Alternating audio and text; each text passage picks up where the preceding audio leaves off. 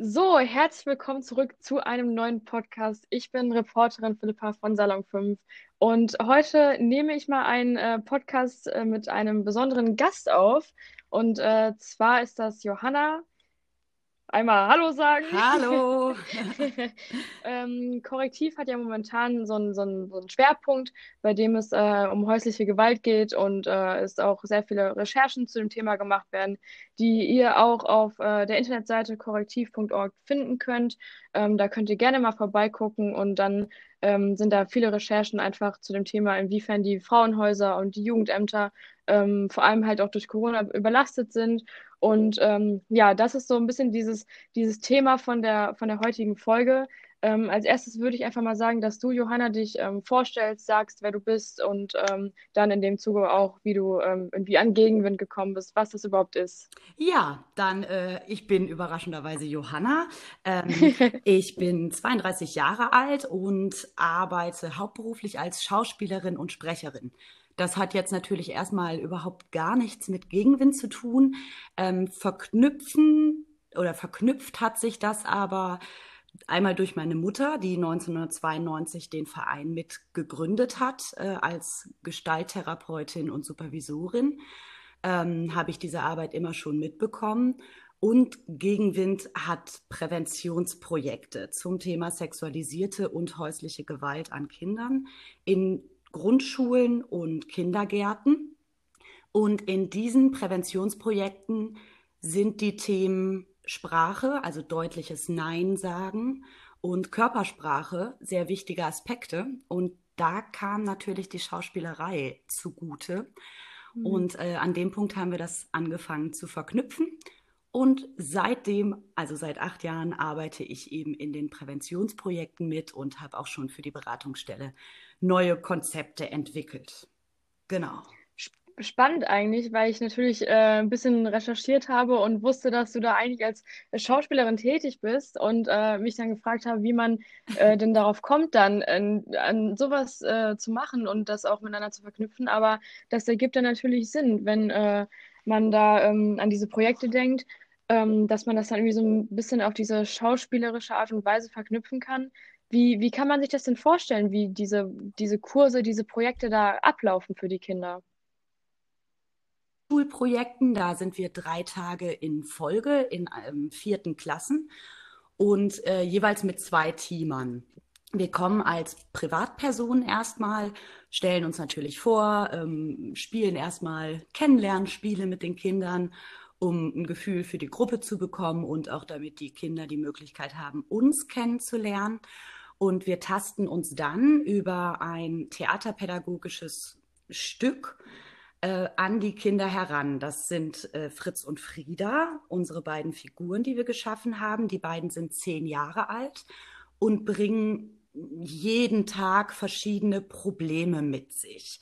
Also wir befangen am ersten Tag an, dass ähm, der Fritz das Problem hat, dass er in der Schule immer geärgert wird von einem Jungen, der viel größer, viel stärker ist als er und er sich überhaupt nicht dagegen wehren kann. Und die beiden stellen sich so ein bisschen die Frage, warum der Fritz immer geärgert wird und die Frieda nicht. Und sie stellen halt fest, weil Frieda sich viel besser selbst behaupten kann. Also wenn die Nein sagt, dann ist das auch ein klares Nein. Und dann trainieren wir anhand von drei Stufen. Also Stufe 1 ist ein ernstes Gesicht. Stufe 2 ist eine klare Stimme und Stufe 3 ist eine feste Körpersprache. Ähm, trainieren wir mit den Kindern, wie man Nein sagen kann, wie man in gewissen Situationen reagieren kann. Und das machen wir über Rollenspiele. Und das ist total schön mhm. zu sehen, wie wir da manchmal ganz schüchterne junge Menschen vor uns stehen haben und wie die am Ende der drei Tage unglaublich selbstbewusst vor uns stehen und ein ganz klares Nein definieren können. Es mag für den ein oder anderen mhm. Elternteil vielleicht manchmal anstrengend werden, aber zum Schutz der Kinder ist natürlich ein klares Nein und benennen können, was mag ich und was nicht, unglaublich wichtig. Mhm. Und ist das echt in diesen drei Tagen möglich, da so eine Veränderung irgendwie zu schaffen? Manchmal sind wir selber erstaunt, weil manchmal ist es tatsächlich eine Sache von zehn Minuten. Bei manchen Kindern gibt es gewisse Übungen oder einfach nur die Aufmerksamkeit ähm, drauflegen. Beispielsweise bei der Körpersprache haben wir immer so einen Knackpunkt. Wir sprechen mit den Kindern auch ganz viel über, was sie sonst gerne machen. Und oftmals wird uns von Tieren erzählt, Haustieren. Ähm, manche haben auch vielleicht ein Pferd oder Reiten. Und wenn wir dann mit denen darüber sprechen, wie das mit der Körpersprache bei Tieren ist, klickt es ganz oft bei den Kindern schon um, weil die ganz deutlich merken, dass sie eben gerade bei ihren Haustieren eine viel deutlichere Körpersprache oft benutzen als den Menschen gegenüber. Und wenn Sie sich das dann mhm. vorstellen, dann ist es so ein kleines Gedankenspiel und das verändert schon wahnsinnig viel im Auftreten der Kinder. Ja, Nicht immer.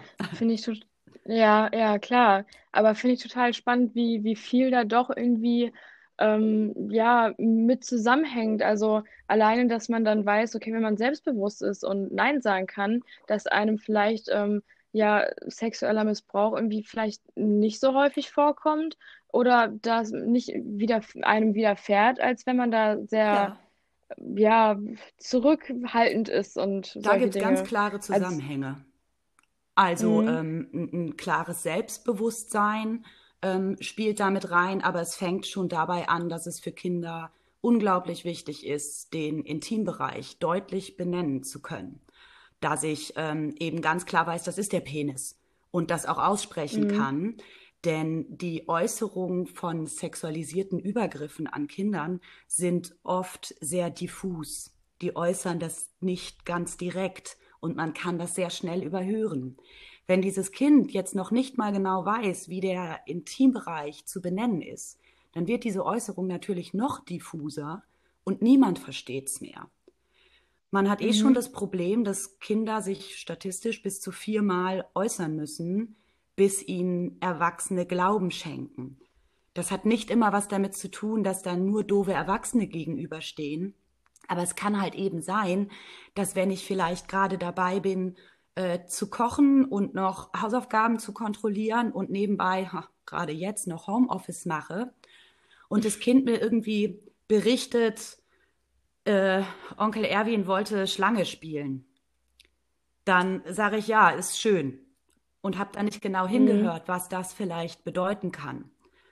Ja, und da ja. ist einfach die Problematik. Und deswegen ist es unglaublich wichtig, dass Kinder den Intimbereich genau benennen können, um auch die Scham davor zu verlieren, darüber zu sprechen. Weil Scham ist mhm. eh immer, auch gerade bei Gewaltdelikten, ein großes Problem bei sexualisierter Gewalt leider noch viel mehr und bei häuslicher Gewalt auch, weil ja doch auch immer das heile Familienbild vermittelt wird, was so in jeder Familie mhm. im besten Fall vorherrscht.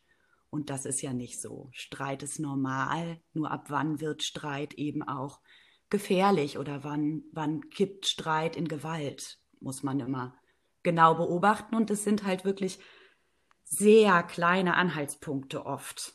Und das ist schwer zu erkennen. Mhm.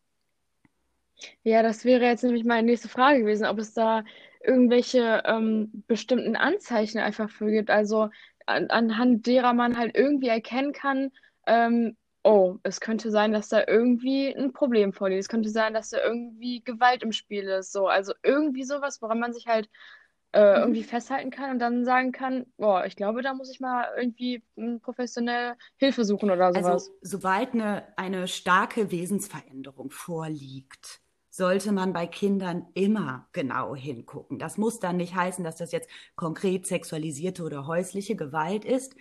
Aber wenn ähm, wirklich so etwas ansteht wie ich habe ein, ein total extrovertiertes Kind, was immer mit ganz viel Freude durchs Leben geht, und auf einmal tut es das nicht mehr und zieht sich nur noch zurück. Das ist natürlich das Extrembeispiel. Aber es gibt mhm. auch so Dinge, wenn zum Beispiel ein Kind ähm, sich partout nicht mehr waschen möchte oder wenn es irgendwo bestimmt hin muss und sich dann partout nicht mehr wäscht, dann kann das durchaus ein Signal dafür sein, dass dieses Kind eben durch dieses Ich wasche mich nicht mehr und dadurch fange ich vielleicht an zu riechen, so etwas von sich schieben möchte. Mhm. Und ähm, wie gesagt, da gibt es kein Patentrezept.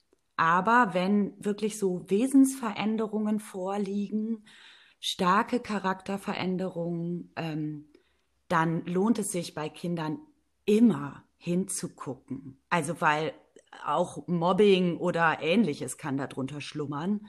Aber meistens ist dann da eine belastete Seele gerade unterwegs. Mhm.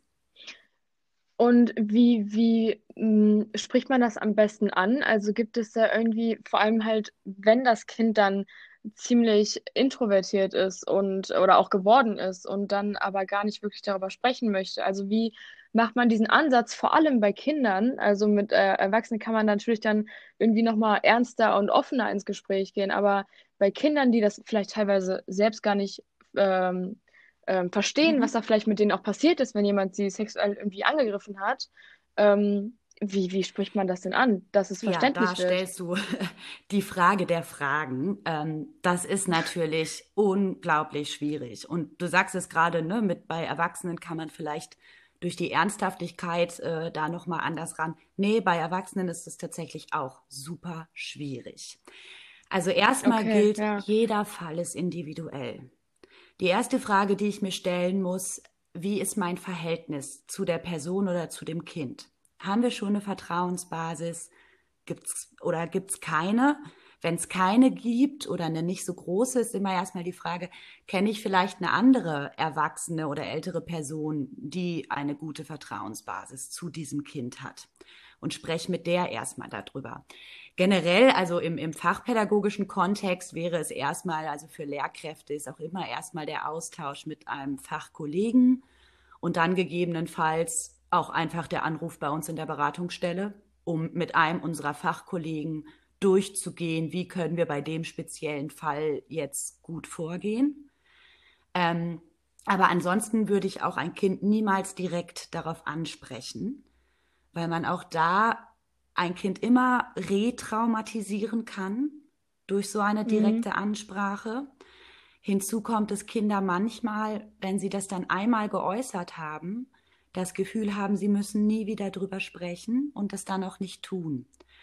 Und dann habe ich natürlich mhm. ein Problem. Wenn die, das Kind mir das jetzt erzählt hat, aber da nie weiter drüber spricht, dann wird es in der, in der weiteren Handhabung schwierig.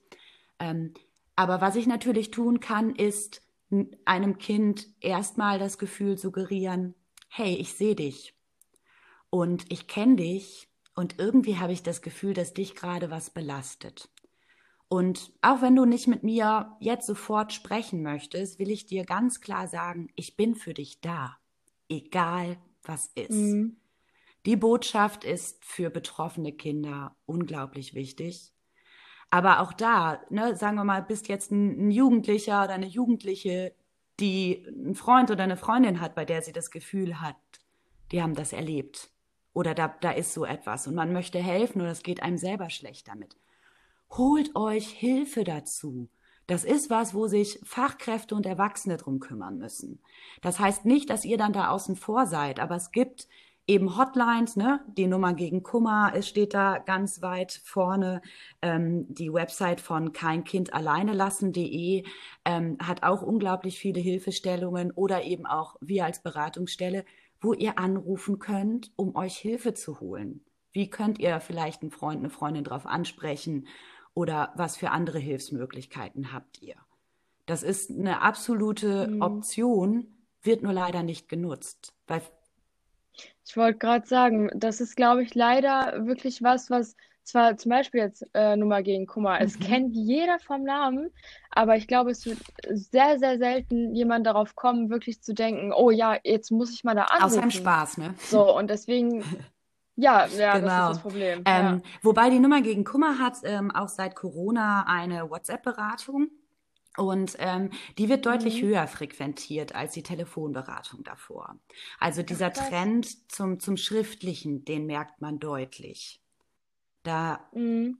Wahrscheinlich, also kann ich mir auch vorstellen, dass es auch daran liegt, dass man sich vielleicht gar nicht, wenn man äh, mhm. nicht reden muss, vielleicht sich noch so ein bisschen genau. versteckter fühlen kann. Also so ein bisschen anonymer irgendwie. Und das ist bestimmt das genau. Gute daran. Aber die so. Chance hätte ich zum Beispiel, also ne, bei uns zur Beratungsstelle, ich kann da auch E-Mails hinschreiben. Und im Zweifelsfall kann ich mir halt irgendeine E-Mail-Adresse erstellen, wo mein Name nicht drin ist und kann darüber mm, in den Kontakt ja, ja. gehen. Aber ich kann auch am Telefon anonym bleiben. Das kann ich auch beim Jugendamt mhm. machen. Also da kann ich die Anonymität wahren. Trotzdem verstehe ich den Punkt, dass da die Hürde irgendwie größer ist. Und gerade beim Jugendamt hat man vielleicht auch Angst, dass da sofort etwas losgetreten wird, was man vielleicht nicht möchte. Hierbei ist ganz klar, solange ich beim Jugendamt keine Namen nenne, geht da auch keine Kindeswohlgefährdung ein. Also dann werde ich eben erstmal mhm. beraten. Und das ja, muss tatsächlich ja. einfach ja mehr publik gemacht werden, dass ähm, ich selbst schon, wenn ich nur das Gefühl habe, ich kenne jemanden, wo das sein könnte, dann darf ich diese Institution anrufen und mir da Hilfe holen. Die meisten melden mhm. sich erst, wenn es zu spät ja. ist, also wenn es eben schon passiert ist. Ja, ich wollte gerade ähm, sagen, dass es wahrscheinlich wirklich, dass es so viele gibt, die sowas vielleicht denken, aber wirklich einfach nicht dann diesen nötigen Schritt machen, um ähm, da sich, sich Hilfe zu holen oder vielleicht auch Angst haben, davor mhm. sich Hilfe zu holen. Das äh, kann man sich ja auch vorstellen, dass es dann nicht nur ähm, dieser ähm, sexuelle Missbrauch ist, sondern halt auch ja dann irgendwas kommt, wenn du jemandem davon erzählst, dann äh, passiert noch Schlimmeres. So. Da, das kann man sich ja auch dann vorstellen. Dann ist halt auch die Frage, was macht man dann, wenn man da äh, nicht nur von dieser, von diesem Sexuellen so traumatisiert ist, sondern auch von diesem Gewalttätigen mhm. irgendwie ähm, was natürlich auch beides, ähm, beides das Gleiche auch irgendwo ist. Ähm, aber halt dann, wenn irgendwie noch mit, mit Drohungen mhm. und sowas noch, auch noch da einspielen, dann ist es ja auch noch mal genau. was ganz anderes. Aber es ist natürlich auch so. immer schwer einzuschätzen. Ne? Also wenn ich dich jetzt frage, wenn, wenn du jetzt irgendwie abends im Bett liegst und du hörst in deiner Nachbarschaft auf einmal Geschrei, was machst du? Mhm. Das ist halt, das ist wirklich, ich fühle mich gerade, man fühlt sich total ertappt, wenn ein, äh, einem so eine Frage gestellt ist. Weil ich dann halt ähm, oft irgendwie denke, ach, die, die meine Nachbarn, mhm. die zocken gerade nur. Oder ähm, ja, das Kind, weiß ich nicht, hat irgendwie wird von, wird von seinem Hund angegriffen. Oder also er spielt mit dem Hund. Aber also man denkt ja überhaupt nicht, äh, das, ist das Erste, woran ich denke, sind halt eher so was auch schön Sachen. ist, das spricht Aber für deine ja... Äh, äh, Kindheit und Jugend. ja, wenigstens etwas Schönes daran. Ähm, also du hast natürlich recht. Bei mir beispielsweise ist es genau das Gegenteil, ge gerade weil ich auch viel zu den Themen arbeite. Wenn ich Geschrei in ja, der Nachbarschaft ja. höre, ist das Erste, woran ich denke, oh, passiert da was? Ähm, was man aber mhm. eben aber jetzt sagen wir mal, du würdest eben Geschrei in der Nachbarschaft hören, wo du relativ schnell feststellst, nee, das ist kein Spaß. Irgendwas stimmt ne, so nicht. Spaß, Geschrei. Wenn man ein bisschen ja. genauer zuhört, hört man das ja schon, ob das Spaß ist oder ernst. Ja, ja. Und du ja. stellst fest, nee, ist es nicht. Was machst du? Ich glaube, ich würde tatsächlich zuerst irgendwie, weil man dann oft sowieso am Handy ist oder so, einer Freundin schreiben und dann irgendwie sagen, boah, hier ist irgendwie gerade so ein, so ein Kind, das schreit irgendwie, als wäre was so. Und dann vielleicht auch mit meinen Eltern sprechen oder so. Gucken, ob die das auch hören, irgendwie eine Sprachnotiz aufnehmen. Äh, gucken, ob andere mhm. das auch so empfinden wie ich. Irgendwie sowas. Auf jeden Fall so, dass ich damit nicht alleine bin, sondern das irgendwie ja. weiterleite und dann mir Bestätigung irgendwo einsammeln, um zu gucken, ob es wirklich schlimmer sein könnte als. Äh, und wann wäre der Punkt gekommen, dass du sagst, ich schicke da mal die Polizei hin? Ich glaube, wenn ich diese Bestätigung erhalten hätte, dass, äh, dass es wirklich was mhm. Schlimmeres sein könnte. Weil wir, aber das ist ja wirklich krass. Also so, wenn du mir das jetzt, du mich das jetzt fragst, dann denke ich auch, ja, eigentlich komisch. Also eigentlich sollte man ja schneller handeln. Also es könnte ja wirklich genau. auf Sekunden da ankommen. Aber das, das haben wir ja in, in jedem Gewaltdelikt. Ne? Ich meine, nicht umsonst gibt es die Fälle, dass ähm, in einer U-Bahn äh, oder in einem U-Bahn-Schacht irgendjemand ähm, körperliche Gewalt erlebt und drumherum genügend Leute standen, die hätten helfen können, aber nicht helfen. Das hat ja auch nicht immer was damit zu tun, mhm. dass die alle blöd sind und es lustig finden, was da passiert, sondern weil in unserer Psyche eben erstmal bestimmte Konstrukte ablaufen. Was aber bei uns mhm. allen oft fest verankert ist, ist eben dieses, äh, erstmal rufe ich die Polizei nicht. Aber was wäre denn das Schlimmste, mhm. was passieren würde, also sagen wir mal, da war, war jetzt tatsächlich keine Gewalttat, sondern die haben gerade irgendein Gesellschaftsspiel gespielt, wo man halt so schreien musste, was auch immer. kann man sich aus, irgendwas ausdenken. Und jetzt ist die Polizei da vorbeigefahren und hat halt einmal geguckt, ob alles in Ordnung ist, hat gesehen, da ist alles in Ordnung und sind wieder gefahren. Das ist das Schlimmste, was mhm. passieren kann. Ich glaube tatsächlich, dass ich dann daran denken würde ähm, oder daran zweifeln würde, es nicht zu machen, weil ich denken würde, ja, wenn da jetzt nichts ist, habe ich unnötig die Polizei nicht. angerufen. Und das ist genau, genau, der Fehler. Das ist genau. ja genau der weil, Fehler. Ne, ja. Du rufst die Polizei ja nicht aus Spaß, weil du jetzt mal Lust hast, einen Streifenwagen rauszuschicken. Das ist ja natürlich eine Straftat und auch zu Recht. Ähm, ja. Wenn du aber den, diesen begründeten Verdacht hast und du machst dir da Sorgen, dann ist das im Zweifelsfall auch für die Polizei und für alle Beteiligten gut, dass du sie angerufen hast. Im allerschlimmsten Fall haben sie eine Tour umsonst gemacht. Ne? Mhm. Ähm, aber ich, also ja. ich, ich verstehe das, dass das unglaublich, ähm, dass das einfach ein paar Hürden sind. Man fragt sich halt auch immer, darf man sich einmischen, ne? Wenn wir die Kids ja, im Projekt ja. fragen, ob Find Gewalt privat ist oder nicht, dann sagen die uns leider meistens ja. Uns geht das nichts an, was in einer anderen Wohnung stattfindet. Mhm. Ja, das ist das, das ist eine ziemlich schwierige Frage, finde ich. Also klar, wenn man jetzt darüber spricht, dann wird man auf jeden Fall sagen, nein, mhm. das ist nicht privat. Aber andererseits denkt man sich auch, ja, irgendwo ist das, was in, in seinem eigenen Haus passiert, schon privat. Aber dann denke ich halt auch natürlich, weil ich es halt nicht erlebt habe, ja. dann denke ich halt auch nicht an Gewalt. So, dann denke ich eher an irgendwelche Gespräche, die man jetzt nicht möchte, dass äh, jeder sie mitbekommt. Genau. So. Aber wer weiß, wie das dann bei Menschen ist, die halt Gewalt Aber gerade erlebt haben. So. Gewalt im, im häuslichen Bereich wird unglaublich klein gehalten. Ne? Das, ähm, das sind ja. oft körperliche Verletzungen explizit an Stellen, die man nicht sieht. Ähm, das äh, sind Unterdrucksetzungen von Kindern. Ähm, das ist teilweise Kindern auch ähm, eine gewaltvolle Atmosphäre als normal zu verkaufen. Ich meine, Kind wächst ja erstmal in das herein, was es so als Familie hat. Ne? Und das, was das Umfeld ist, mhm. ist ja auch erstmal normal. Also es kann ja auch durchaus passieren, dass ich ja, wahnsinnige körperliche oder psychische Gewalt erlebe, aber das gar nicht so wahrnehme und mir das eben erst ja, bewusst ja. wird, wenn ich in der vierten Klasse bei, äh, äh, bei Gegenwind sitze und eben gesagt bekomme, das ist gar nicht normal und es gibt sogar Gesetze, die Kinder davor schützen. Und ein Kind hat in Deutschland ein Recht vor Schutz auf Gewalt ne? und, und ein Recht auf ein sicheres mhm. Zuhause. Das äh, ist an sich verankert, aber das wissen Kinder natürlich nicht, wenn man es ihnen nicht sagt. Und ja, das klar. ist mit der sexualisierten ja. Gewalt eben genauso. Kinder müssen frühzeitig aufgeklärt werden. Ich hatte das eben schon mal mit dem Intimbereich, aber das ist natürlich mit sexuellen Handlungen genauso. Ähm, ich muss ja wissen, wovor ich mich schützen soll. Und wenn ich das gar nicht mhm. weiß, mhm. dann kann ich mich davor eben auch gar nicht schützen. Und wir haben oft das Problem, dass ja, wir ja. bei den Elternabenden dann diskutieren müssen, dass die Kinder doch viel zu jung sind oder äh, noch gar nicht reif für das Thema. Ähm, naja, das Durchschnittsalter ist neuneinhalb, in dem Kinder sexualisierte Gewalt erleben. Das heißt, wir sind in der vierten Klasse mhm. eigentlich schon fast zu spät dran, genau. Schon spät. Ja, ne? und, ja. und, da sind wir jetzt nur bei den Übergriffen von Erwachsenen auf Kinder, bei den ähm, von Gleichaltrigen noch gar ja. nicht. Da sind die Übergriffe in der ersten und in der fünften Klasse am häufigsten. Immer dann, wenn sich eben neue Peer Groups bilden, ne? Immer dann, wenn, wenn das Mächteverhältnis ja, neu ausgelotet wird. Und das heißt aber im Umkehrschluss, Leute, wir müssen noch viel, viel früher daran. Und wir sind schon froh, dass gerade hier in Bottrop unglaublich viele Kindergärten unser Präventionsprojekt ähm, auch schon in Anspruch nehmen.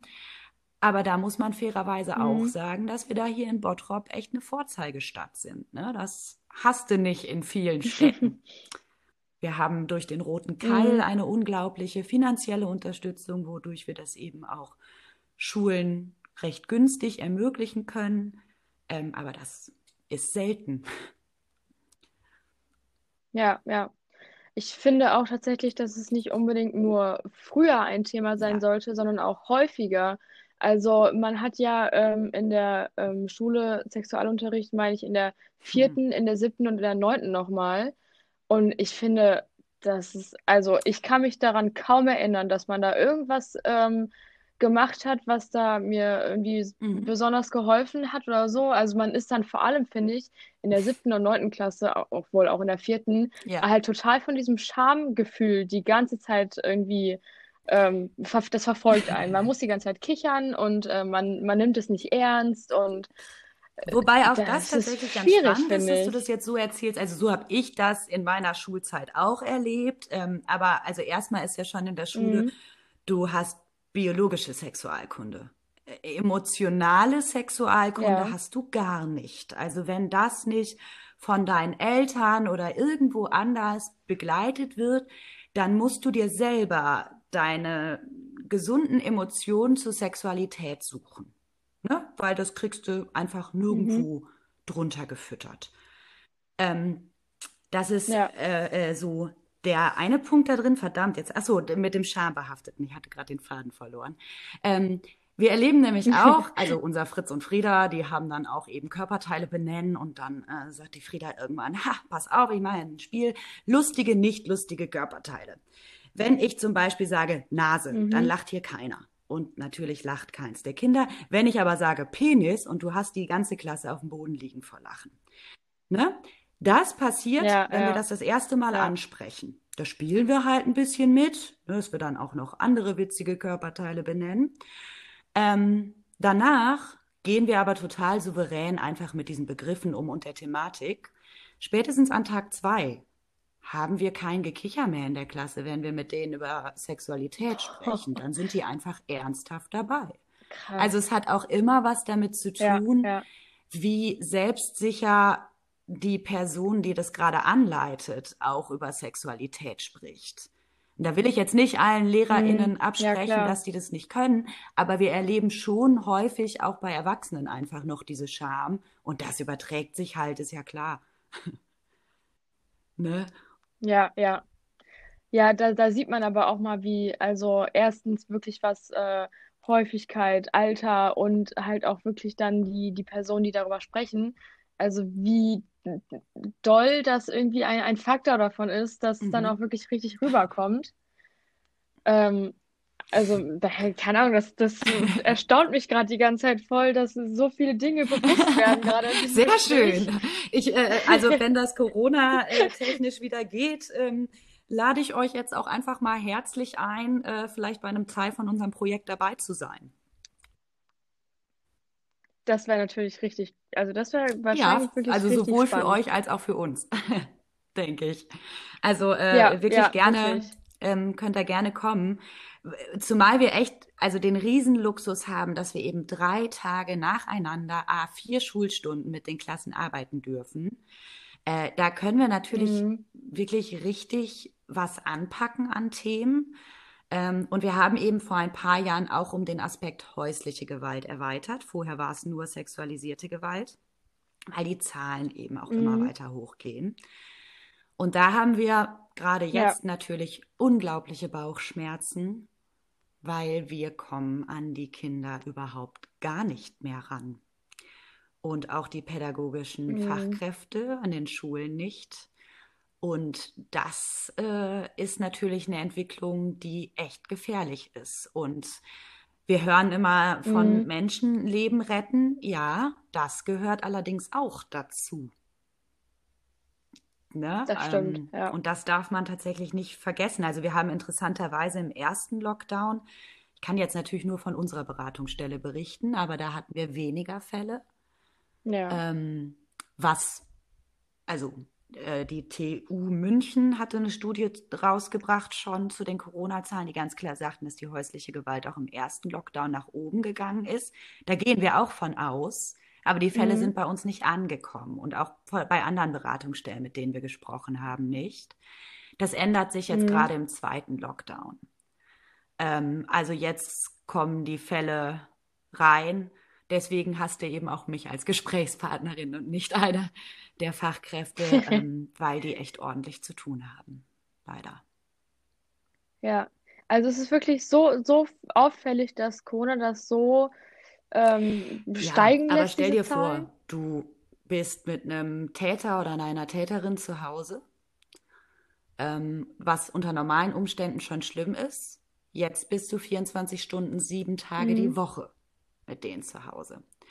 Selbst wenn ja, du vielleicht ja. in einer Familie gelebt hast, wo es noch nicht zur Ausschreitung gekommen ist davor, aber es immer so kurz davor war, ist die Wahrscheinlichkeit sehr hoch, mhm. dass das jetzt anders ist. Weil, also, ich kann nur von, von meinem Haushalt hier berichten. Ich lebe mit meinem Freund äh, zusammen. Wir sind jetzt nur zwei Personen. Wir haben kein Kind, was noch irgendwie in Homeschooling oder ähnlichem ist. Und mhm. selbst bei uns beiden ist mit 24 äh, Stunden, sieben Tage die Woche dann doch irgendwann gut. Ähm, und das ist eine ja. gesunde Beziehung. Ähm, und das kippt natürlich mhm. in ungesunden Beziehungen dann wahrscheinlich relativ schnell. Und gerade Kinder und Jugendliche, die ja, haben auch keine ja. Fluchtmöglichkeit. Ja, das ist das Problem. Und das dachte ich gerade auch, dass es dann wirklich schwierig ist. Also, weil vor allem denke ich mal Kinder, die da auch äh, sehr introvertiert sind. Und ich denke auch, dass ich würde mal sagen, dass ein, der größte Teil von Menschen oder Kindern, die ähm, sexuelle Gewalt irgendwie miterleben mussten, ähm, sich eher nicht trauen, was zu sagen, kann ich mir vorstellen. Und wenn es dann aber eine Organisation gibt, so wie ihr das jetzt macht und in die Schulen geht und ähm, äh, den Kindern das beibringt, dann würde ich eher mal behaupten, dass die äh, Schüler und Schülerinnen ähm, was merken und vielleicht sogar auch Kinder dabei sind, äh, denen es passiert ist und sie dann aber denken, okay, es ist normal, wenn ich das anspreche, wenn ich mir Hilfe suche.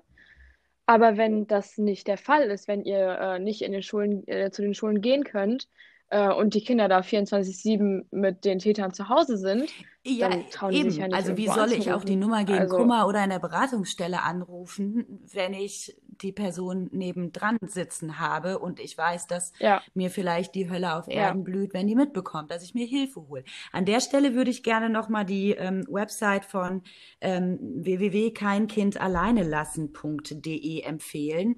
Die haben nämlich auch ähm, nochmal ein Online-Beratungsangebot drin. Das ist aber verknüpft auch mit einem Notausgangsknopf. Also wenn ich auf dieser Website bin und im Chat mich eben beraten lasse und es kommt jetzt jemand in mein Zimmer rein, der das nicht sehen kann, dann kann ich ganz schnell auf diesen Knopf drücken und dann öffnet sich einfach eine Spotify-Playlist.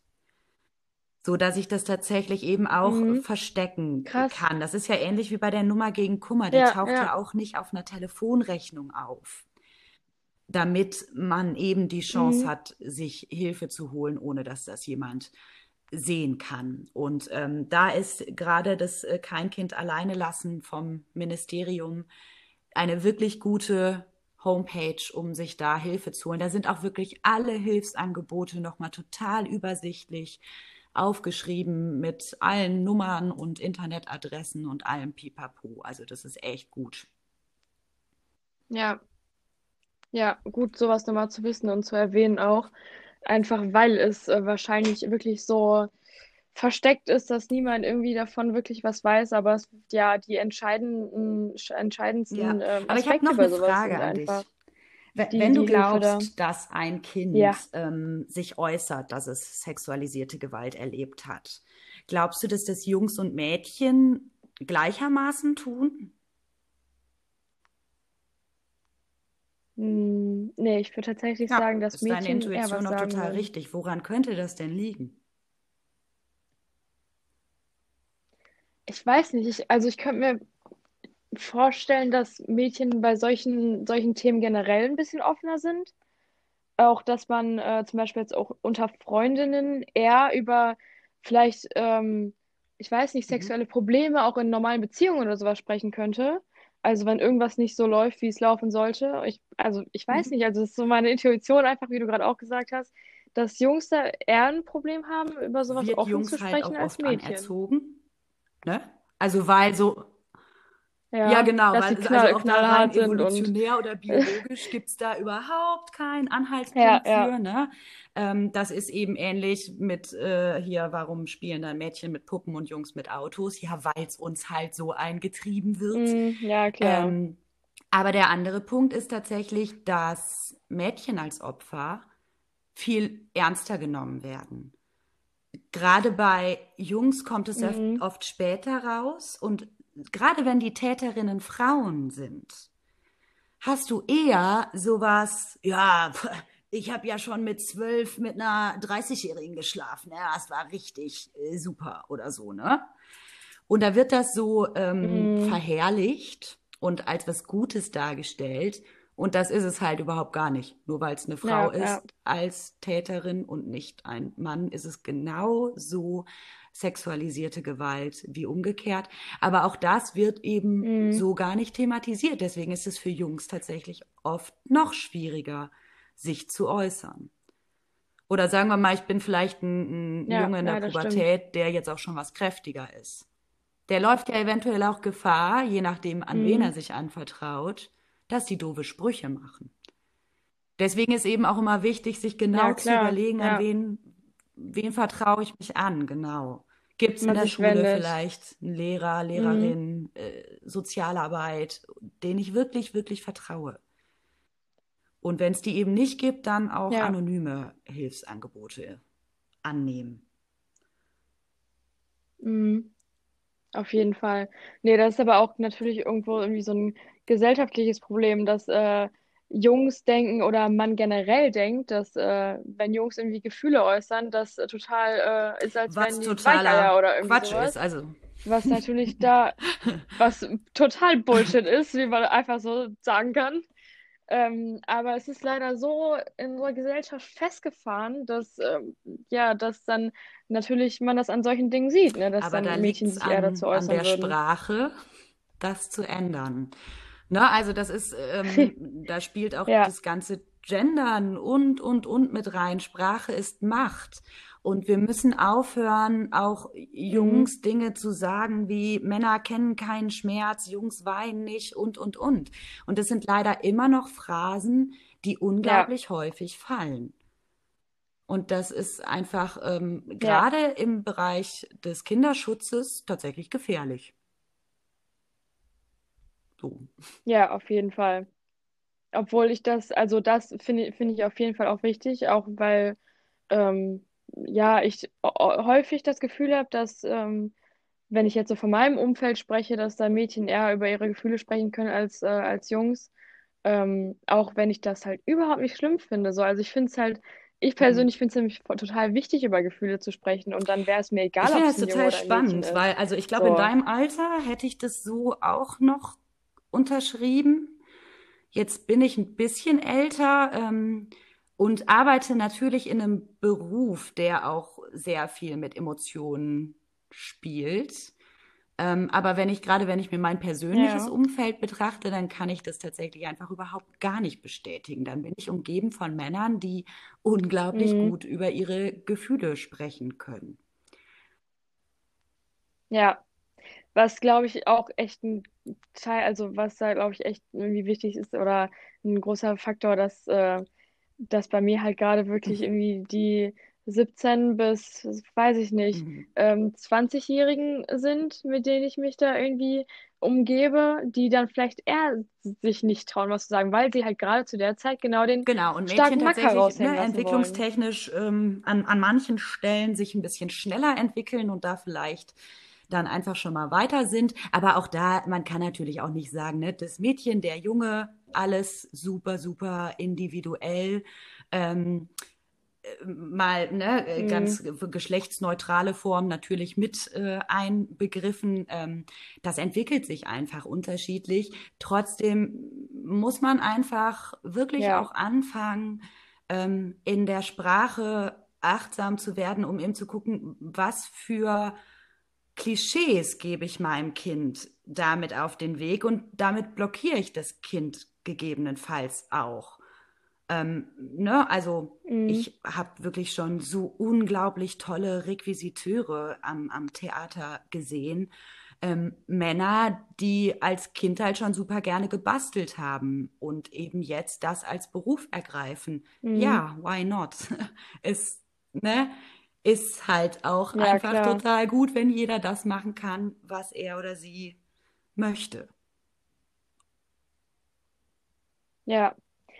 Also würdest du sagen, dass so als, als irgendwie, ja, Vorkehrung, präventive Maßnahme ähm, oder generell bei diesem Thema Sprache ähm, das Wichtigste ist? Sprache und Wissen. Also das Wissen um Gefühle. Mhm. Welche Gefühle habe ich und wie nehme mhm. ich Gefühle wahr? Damit ich eben auch merken kann, okay, gefällt mir die Hand auf meinem Oberschenkel gerade oder nicht? Ne? Ähm, und daran gebunden ja. dann natürlich auch das Selbstbewusstsein, um das äußern zu können.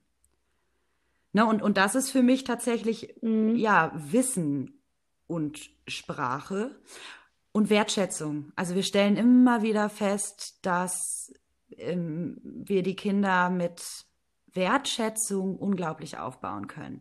Auch nochmal drauf zu gucken, wer hat welche Stärken mhm. und ich muss nicht in allem gut sein, aber irgendwas kann ich besonders gut. Auch daraus entwickelt sich natürlich das, ja. das Selbstbewusstsein aber da einfach wirklich immer mal konkreter auch hinzugucken. So vielleicht sich jeden Abend einmal hinzusetzen und zu gucken, was hat mich denn heute besonders gemacht?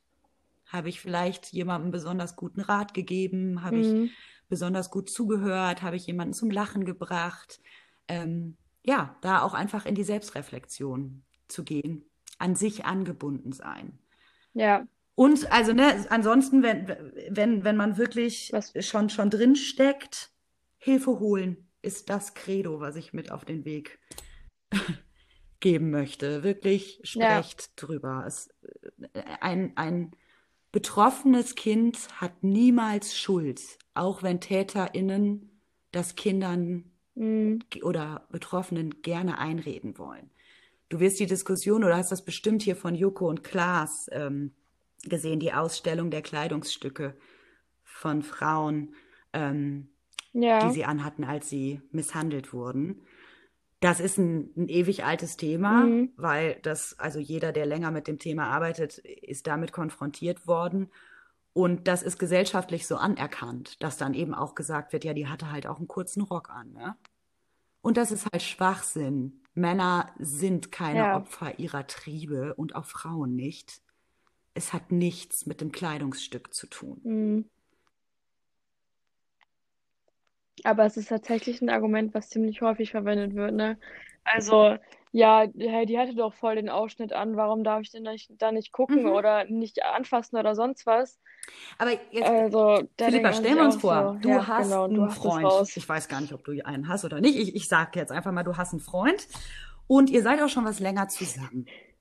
Und Jetzt fährt der, sagen wir mal, Corona gibt's nicht, er fährt jetzt für drei, vier Wochen in Urlaub und du möchtest dem gerne ein etwas freizügigeres Foto von dir schicken. Wie gesagt, ihr seid schon wirklich auch länger zusammen, ihr vertraut euch, das ist eine schöne, gesunde Beziehung. Du schickst ihm dieses Foto, alles ist cool. Zwei Wochen später trennt ihr euch und der leitet dieses Foto jetzt weiter Wer ist jetzt schuld an dieser Situation? Mhm. Naja, das bin ja irgendwo Weil ich du dann. Also ich habe ja das Partner vertraut hast? Hm. Also andere, es mhm. ist, ich finde, es sind zwei, zwei Aspekte. Einmal, wenn ich meinem Partner vertraue, mhm. das ist ja eigentlich ein Gefühl, was von mir kommt. So, dieses Vertrauen. Natürlich spielt der Partner da auch mhm. eine Rolle, weil er mir das Gefühl gibt, dass ich ihm vertrauen kann. ähm, und dann, oh, es, ist, oh, es ist so kompliziert. Es ist wirklich, es ist furchtbar. Also ich denke mir jetzt, ich bin irgendwo schuld, weil ich das Foto verschickt habe. Andererseits ist natürlich auch er schuldig. schuldig, ich weiß nicht, ob schuldig dann das richtige Wort ist, aber ähm, er hat das Bild ja weitergeschickt. Und da ist Schuld das ja ist wohl ja auch ein totaler von das richtige Wort für. Ich würde ich würd lieber am. Ja, okay, okay. Ich dachte, du wolltest ähm, Wort als es verharmlosen. Okay. Nein, ich wollte nicht. Ich wollte nicht. Nein, nein, nein, das auf jeden Fall nicht. Ähm, mir, mir, mir fehlt kein ja, perfektes mir würden Wort, jetzt aber böse Wörter für einfallen, die ich jetzt so hier nicht sagen würde, genau. ähm, aber wieso gibst du dir eine Mitschuld? Es ist ja ähm, Vertrauen und solche Erfahrungen, auch vielleicht ein Vertrauen austesten oder auch so ein Bild verschicken, gehört ein Stück weit zum Erwachsenwerden dazu. Natürlich wäre es cooler, wenn du dieses Foto einfach niemals geschickt mhm. hättest mhm. Oder aber, und jetzt kommt ein kleiner Trick, so schlau gewesen wärst, ähm, das Foto einfach mit einem Wasserzeichen mit dem Namen deines Freundes zu versehen. Weil wenn er es dann weiterleitet, können wir ihn einfach direkt bei der Polizei anzeigen und dann hat er wirklich ein Problem. Ne? Das ist, es ist eine App, die man sich runterlädt für so Wasserzeichen. Das sollte man eh immer machen, auch wenn es vielleicht ein lustig mhm. peinliches Foto ist oder so, ne? Ein kleines Wasserzeichen mit den Namen rein und gut ist. Damit sichert man sich einfach ab. Ähm, aber dieses mhm. Foto zu verschicken, ist eben erstmal ein Risiko, das zum Erwachsenwerden dazugehört. Und die Straftat, ja. die Schuld und piep, piep, piep, piep, piep, ähm, liegt ganz klar bei der Person, die das Foto weitergeleitet hat. Ganz, ganz eindeutig. Zumal da dann eben noch hinzukommen, jetzt mal, jetzt bist du 17, ja, ja. das fällt da jetzt nicht mehr drunter, aber jetzt gehen wir mal von einem 13, ja, äh, oder 18, Entschuldigung, von einem 13-jährigen Kind aus. wenn so ein Foto verschickt wird, dann ist es kinderpornografisches Material. Der WhatsApp-Account mhm. von jedem Menschen unter 18 gehört den Eltern. Wenn das kinderpornografische mhm. Material jetzt von der Polizei auf diesem Handy sichergestellt wird, dann geht gegebenenfalls ein Elternteil ins Gefängnis. Ne? Das ist eben auch ein ähnliches Problem mit, ich, also ich arbeite ähm, mhm. auch für, mit Theaterstücken ganz viel mit Jugendlichen und hatte da mit einer zwölften Klasse zusammengearbeitet. Und die waren echt cool, die haben sich dem Thema auch sehr stark angenommen und waren dann recht viel bei Insta unterwegs, um da auch ja, Seiten zu melden, die kinderpornografisches Material dahinstellen und haben angefangen, das zu screenshotten und mhm. ihre, in ihre Stories zu stellen. Aber auch da begehen sie schon eine Straftat. Das dürfen sie nicht. Ne? Und man muss eben da auch den Selbstschutz ja, ja. nach vorne stellen. Aber ich will, will noch mal zu dem Beispiel zurückkommen mit dem Foto. Ich ja, habe dich das deshalb gefragt, weil ich eben immer mit Jugendlichen die Antwort bekomme, entweder sind beide schuld oder aber, na, das Mädchen ist schuld, weil das hat das Foto geschickt. Nee. Ich habe mich tatsächlich auch jetzt wieder total so, so, so ertappt gefühlt, weil ich dachte, warum denkst du denn überhaupt so? Also, das sind halt tatsächlich Fragen, die man sich ja nicht wirklich jetzt so stellen würde. Aber ähm, wenn sie dann einem doch gestellt werden, dann muss man wirklich überlegen und denkt so, Moment, Moment mal kurz, wie kann das denn jetzt sein? So, und jetzt verstehe ich auch irgendwie, was du meinst mit, dass Wissen auch ein, ein sehr wichtiger Punkt ist, weil ich teilweise jetzt auch sehr viele Sachen nicht wusste, hm. die ich Aber wo sollst du sie finde, mitbekommen ich wissen müsste. Ne? Also ähm, ja, das das entweder äh, ähm, hättest du das Glück gehabt, vielleicht ähm, so, so ein Präventionsprojekt in der vierten Klasse zu machen, aber auch da, dann hört es halt auf. Ne? Ähm, also wir haben auch noch was für mhm. weiterführende ja, Schulen, ja. aber das ist ja im, im Schulkontext gar nicht mehr wirklich unterzubringen. Bei, bei dem, äh, es sollte, es sollte aber ja, schlicht sollte und ergreifend es, sollte ähm, es. im Lehrplan verankert werden genauso wie Medienerziehung. Ja, ähm, ja, ja. Ne, weil da kommen wir auf den nächsten Punkt. Jetzt kommen wir halt wirklich mit den Fällen nicht mehr hinterher, weil die Kids alle online sind und Pädokriminelle, also 725 Pädokriminelle sind in Deutschland online und haben am Tag Kontakt zu unter 14-Jährigen. Ähm, das sind massive Zahlen man ja. muss leider davon ausgehen, dass wenn ein Pädokrimineller Kontakt zu einem Kind online hat und es zu einem realen Treffen kommt, kommt es in 100 Prozent der Fällen zur Sexualstraftat. Also da gibt es auch wirklich kein, ja, dann kann sich das mhm. Kind vielleicht noch schützen. Nein, in 100 Prozent der Fällen kommt es dann zu Übergriffen. Also dann ist wirklich viel zu spät. Ähm, aber da nehmen sich alle, alle Verantwortlichen ja, ja. raus. Die Politik räumt der Schule keinen kein Platz dafür ein. Und von Eltern hören wir ehrlich gesagt immer nur, ach ja, dieses Insta, TikTok oder so, da kennen meine Kinder sich ja viel besser mit aus. Ja, und genau das ist das Problem. Das sagt ihr über den Straßenverkehr doch nicht. Mhm. Also sagst doch nicht, ach, mein Kind kann viel besser wissen, über welche Kreuzung es rennen darf. ne? Und das Internet ist halt der wilde Westen. ich meine, äh, da, da kann es halt echt einfach noch abgehen. Also ich liebe das Netz, verstehe mich nicht falsch, aber es ist halt tatsächlich gerade für junge Nutzerinnen mhm. total gefährlich. Und die kriegen ihr Smartphone in die Hand gedrückt und die Ja, kriegen da. WhatsApp drauf und Konten in den sozialen Medien. Und denen wird nicht beigebracht, wie sie damit konkret verfahren können. Und das fängt eben auch damit an, vielleicht habe ich schon Ja, YouTube stimmt. Kids mir runtergeladen und denke, ich schütze meine Kinder schon damit. Ja, damit macht man sich natürlich leicht. Ähm, aber auch da muss ich meinem Kind beibringen, wenn du davor sitzt und da kommt irgendetwas, wo du Angst bekommst, was du eklig findest oder sonst was, klapp den Laptop zu, nimm die Fernbedienung und drück auf den Ausknopf oder dreh das Tablet um, je nachdem, mit welchem Gerät du gerade guckst. Das muss man Kindern beibringen, weil sonst verfallen die in so, ein, in so eine Schockstarre Mhm. und dann gucken die sich das an. Ja, und Bilder behält man Du, ich noch hatte eine viel doller im Kopf Schulklasse, als irgendwas eine, eine dritte. Klasse, die, da ist leider in der WhatsApp-Gruppe ein Video rumgegangen, durch einen älteren Bruder in die Gruppe geraten. Ähm, da ist einem Menschen der Kopf mit einer Kettensäge abgesägt worden. Du kannst dir vorstellen, also für mich war dieses Video schon viel Mhm. zu schlimm.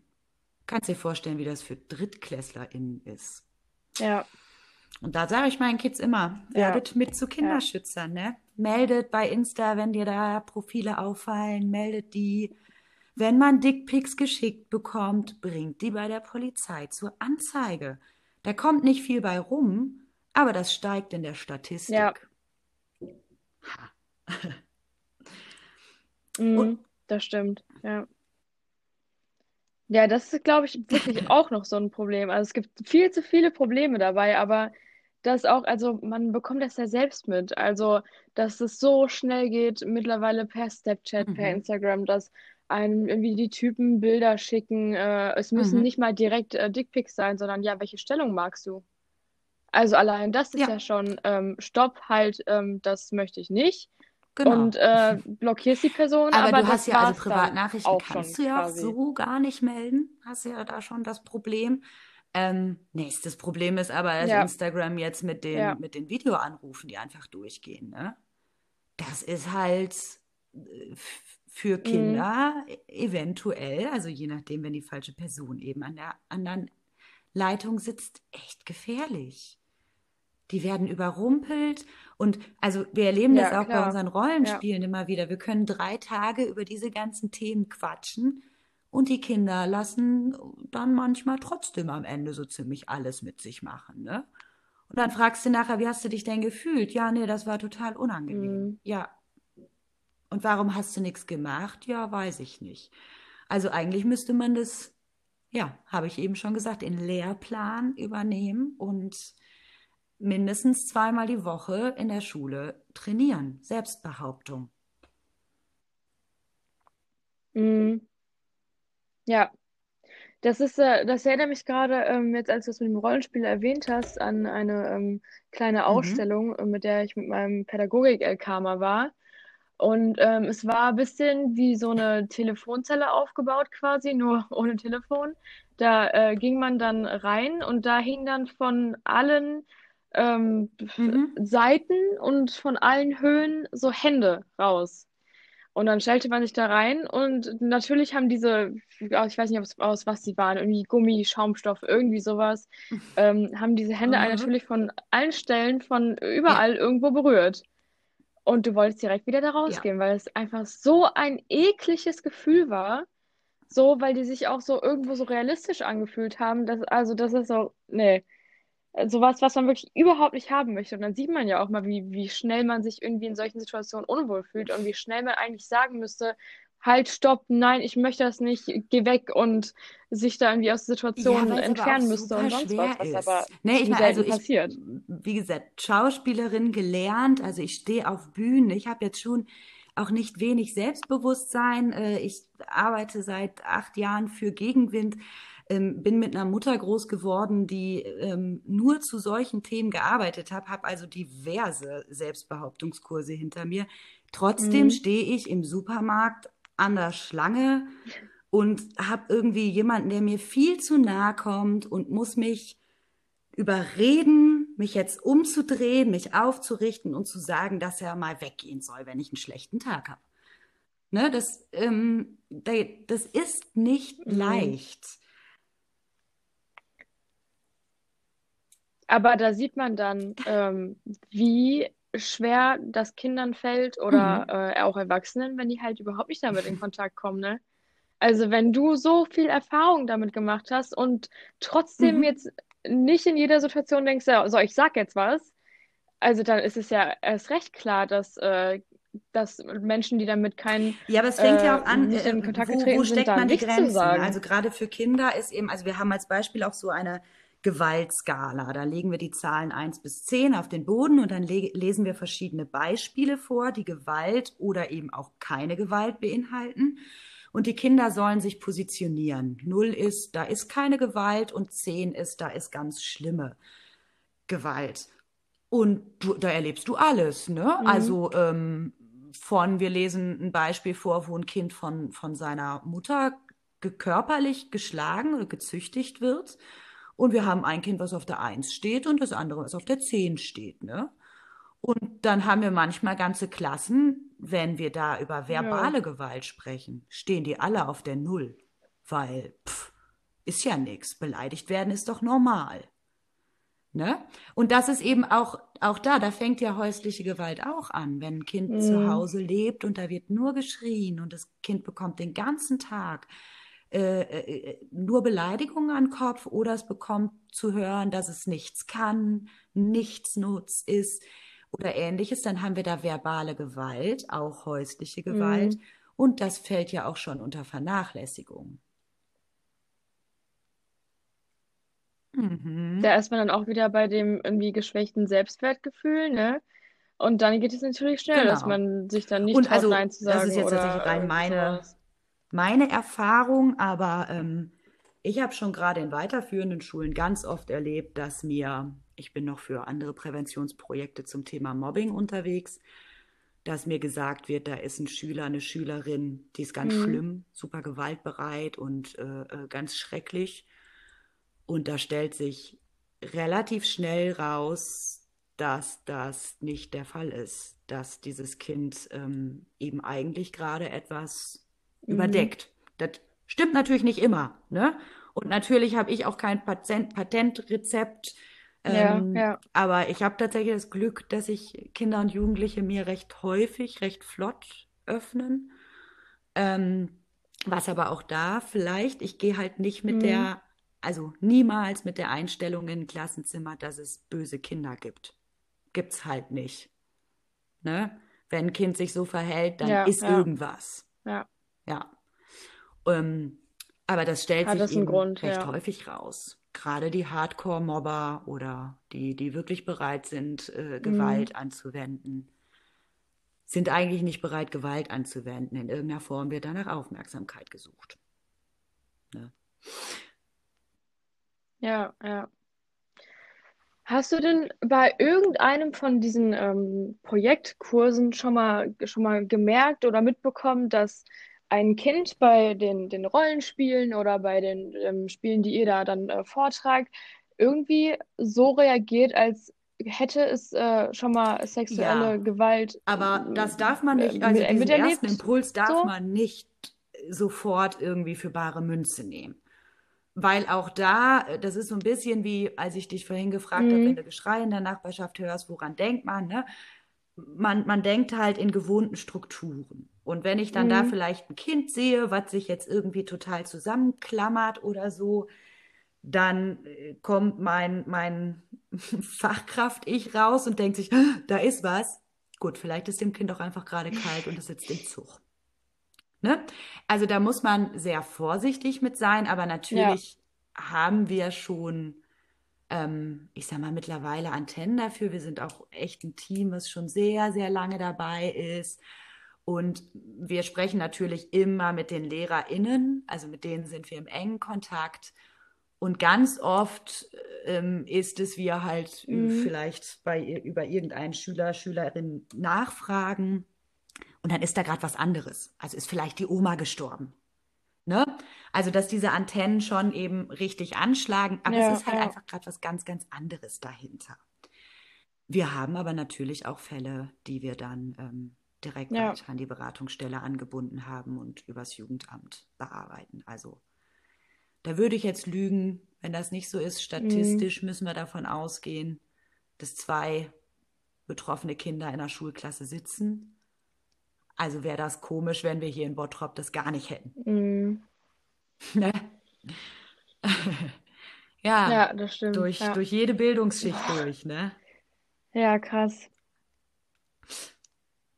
Ja, ja, wirklich.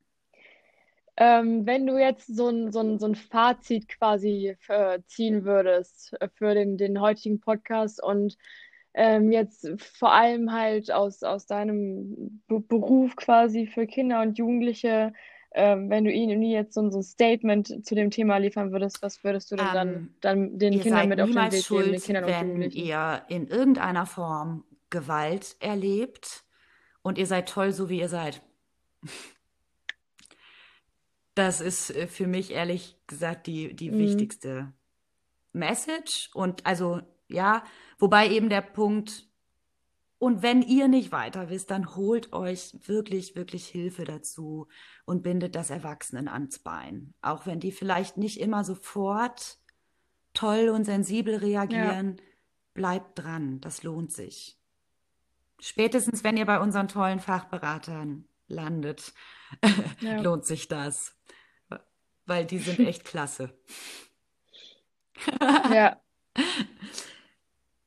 Kann ich Was mir vorstellen. Was würdest du denn für ein Fazit mitnehmen? Ja, gut. Äh,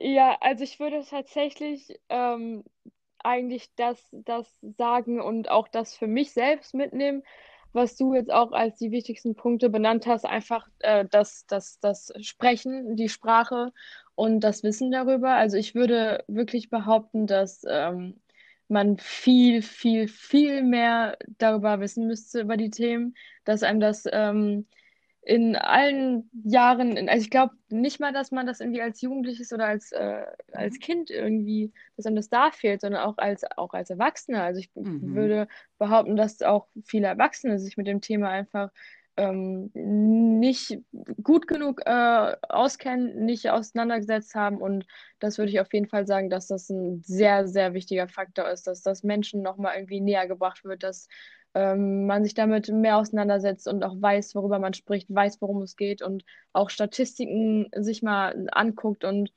dementsprechend auch sieht, wie häufig es vielleicht doch schon vorkommt und man es aber gar nicht mitbekommen hat. Und ich glaube, ich würde tatsächlich auch, also wenn ich jetzt äh, Freunden von diesem Podcast erzählen würde, würde ich, glaube ich, hm. wirklich die äh, Frage stellen, die erste, die du mich äh, gefragt hast, ja, was würdest du machen, wenn ein Kind in der Nachbarschaft schreit? Also weil ich das wirklich eine ziemlich interessante Frage mhm. finde und man sich dadurch Freut halt selbst auch nochmal hinterfragt irgendwie. Also äh, ihr, ja. ihr, dürft euch jederzeit gerne auch äh, an uns wenden und äh, da kommt man mit Sicherheit auch nochmal zusammen, weil das Thema natürlich einfach riesig ist ähm, und man immer nur so kleine Stippvisiten quasi ja, machen kann. Äh, aber wir sind für Aufklärungszwecke immer gerne da. Ich finde aber auch noch tatsächlich gar nicht so unwichtig, wenn wir gesellschaftlich so ein bisschen mehr dahin kommen könnten, dass wir anerkennen können, wie schön eine gesunde Sexualität ist, dann würde es uns auch leichter fallen, über die ungesunde Sexualität zu sprechen. Ja. Das stimmt wohl. Genau, ja, und da werden, werden wir gesellschaftlich ein, äh, ewiges gesellschaftliches Thema. ne? Ähm, und das wäre einfach gesund, ja, wenn sich das, das ein bisschen ändern würde. Super. Ja. Dann vielen, vielen Dank, dass du äh, hier als Gast an dem Podcast teilgenommen hast und so viele irgendwie echt krasse Sachen erzählt hast und auch mir dabei irgendwie nochmal die Augen geöffnet hast. Ähm, dann äh, freue ich mich auf das, auf das Ergebnis irgendwie und äh, ja, an die Zuhörer, guckt gerne nochmal an ähm, die, auf die Internetseite von Korrektiv. Da sind ja wirklich nochmal allerhand Recherchen zu dem Thema, was nach so einem Podcast vielleicht mhm. auch echt nochmal gut ist, wenn man sich dann nochmal die eine oder andere Sachen durchliest. Und ähm, ja, dann äh, hoffe ich, dass sich unsere Wege durch so eine Arbeit nochmal kreuzen mich werden. Sehr freuen, echt lieber. spannend. Also wirklich sehr, sehr spannendes und Dann dir alles Thema. Gute und bleib gesund und wir hören uns. Ja, mich auch. Tschüss.